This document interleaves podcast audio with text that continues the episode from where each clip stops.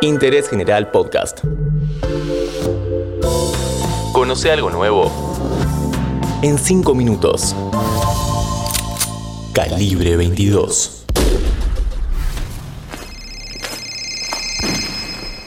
Bienvenidos y bienvenidas a este podcast de interés general sobre crímenes que marcaron la historia argentina. Hace 13 años, un asesinato en Exaltación de la Cruz fue el disparador de un desastre judicial. Soy Aranza Pila y hoy te cuento sobre el caso Rosana Galeano.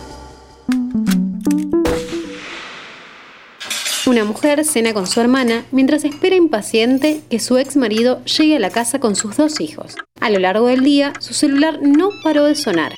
El padre de los chicos posponía el encuentro a cada rato, con excusas inentendibles. A las 22.50, el rington del teléfono se escucha por última vez. Rosana sale al patio para tener mejor señal. Mientras conversa, un hombre se acerca por detrás y le dispara cuatro veces. Rosana Galeano fue asesinada en el patio de su casa quinta ubicada en el barrio El Remanso, en Exaltación de la Cruz, a principios de 2008. Tenía 29 años y dos hijos, Jerónimo y Nehuen. Al momento de su homicidio, estaba divorciándose de José Arce, un hombre casi 30 años más grande que ella, con quien había contraído matrimonio a los 7 meses de conocerse. La relación se rompió por los malos tratos de él. Cuando se produjo el crimen, todos los cañones apuntaron a Arce. Sin embargo, él y su madre Elsa brindaron reportajes y ruedas de prensa sistemáticamente alegando su inocencia y explicando los motivos del divorcio.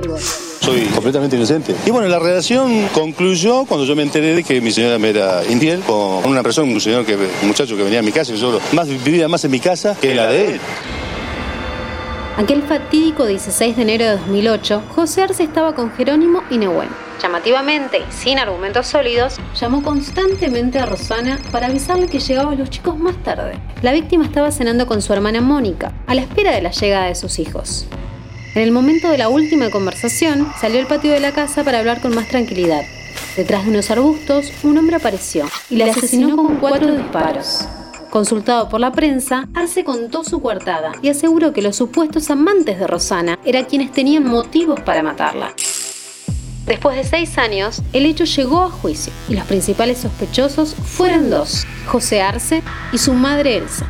Las pruebas eran contundentes. Entre ambos habían pagado a un sicario para que cometiera el delito. El ataque tuvo indicios de crimen organizado, por la forma en que se planificó y se cometió, indicaron los jueces. Además, determinaron que Arce llamó al teléfono de su ex esposa para conseguir que ésta saliera de la vivienda y facilitase la acción del hombre contratado para eliminarla.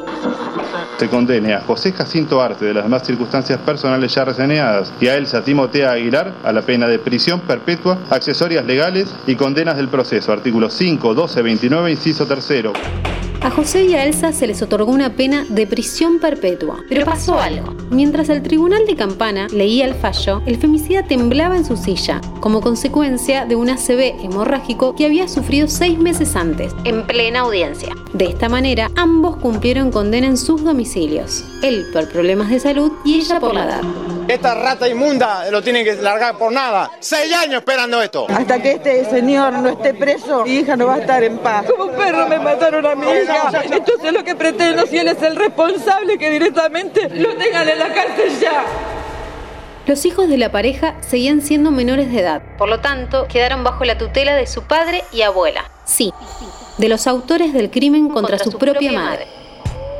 La familia de Rosana inició acciones legales de inmediato, pero la disputa no llegó a buen puerto, a pesar de la ilógica decisión del tribunal.